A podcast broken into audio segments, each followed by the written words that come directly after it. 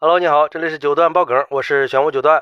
自古以来，这个遗产就是个纠纷不断的问题。最近在河南平顶山就发生了一个比较无情的事儿，说一个大爷不顾结婚九年妻子的情分，把所有的遗产留给了前妻生的儿子，现任妻子一分不留。话说大爷在老伴儿去世以后，在别人的介绍下，又和现在的妻子再婚了。在结婚的第九年，大爷觉得自己时日不多了，就立了个遗嘱，把名下所有的财产都给了和前妻生的儿子。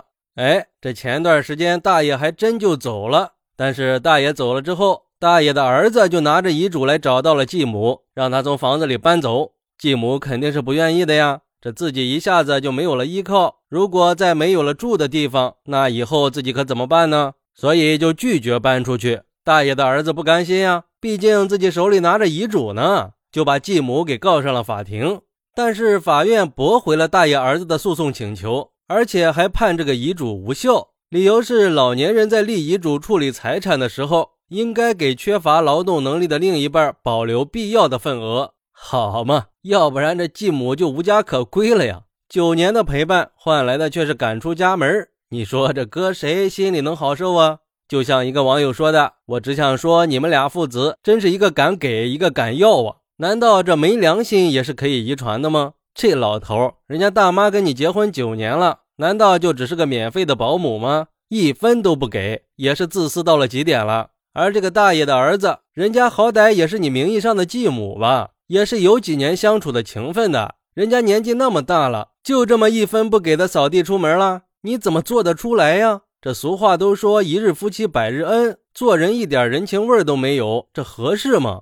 所以说，如果想再婚，一定要保持警惕，不要被对方给当保姆了。这就是靠树树倒，靠人人跑，终究还是要靠自己最好。女人不管到了什么年纪，还是要睁大自己的双眼，好好的为自己活。还有网友说，这个世界上有很多东西都是可以伪装的。和你在一起的时候表现的还不错的样子，离开的时候从来都没有想过给你一分一毫。现在的这个时代，很少会有真的不顾一切的去爱一个人，这是一个很大的赌约。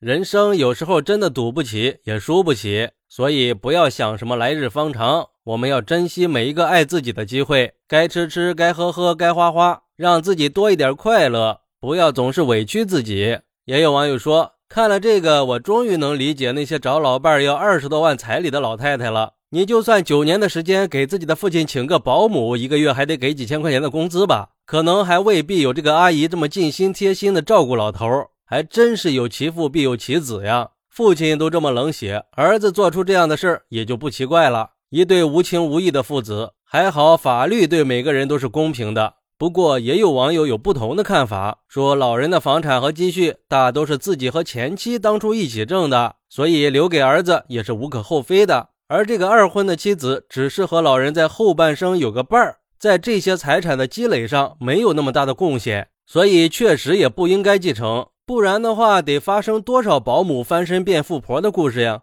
嘿，这还是给当成免费保姆了吗？其实很多老人二婚就是想搭伴过日子，希望有个稳定的晚年。这俗话说“少来夫妻老来伴”嘛。对于年龄偏大的老人来说，老年丧偶确实是个很痛苦的事情。这时候儿女都长大了，也有了自己的小家庭，陪伴老人的时间也越来越少了。很多丧偶老人就会想重新找个老伴儿，填补一下生活和情感上的缺失。但是有很多子女都很反对老人再婚。主要还是担心再婚的另一半是来分老人财产的，甚至有的人会让老人在婚前签个合同。所以现在很多的老年人宁可单着，也不愿意再婚了。其实我觉得，老人再婚无非就是情感上的寄托，作为子女还是应该尊重老人的意愿。至于财产方面嘛，我觉得还是应该适当的补偿的，毕竟人的尊严都是平等的。所以说，不管是一婚还是再婚。关键还是要找对人。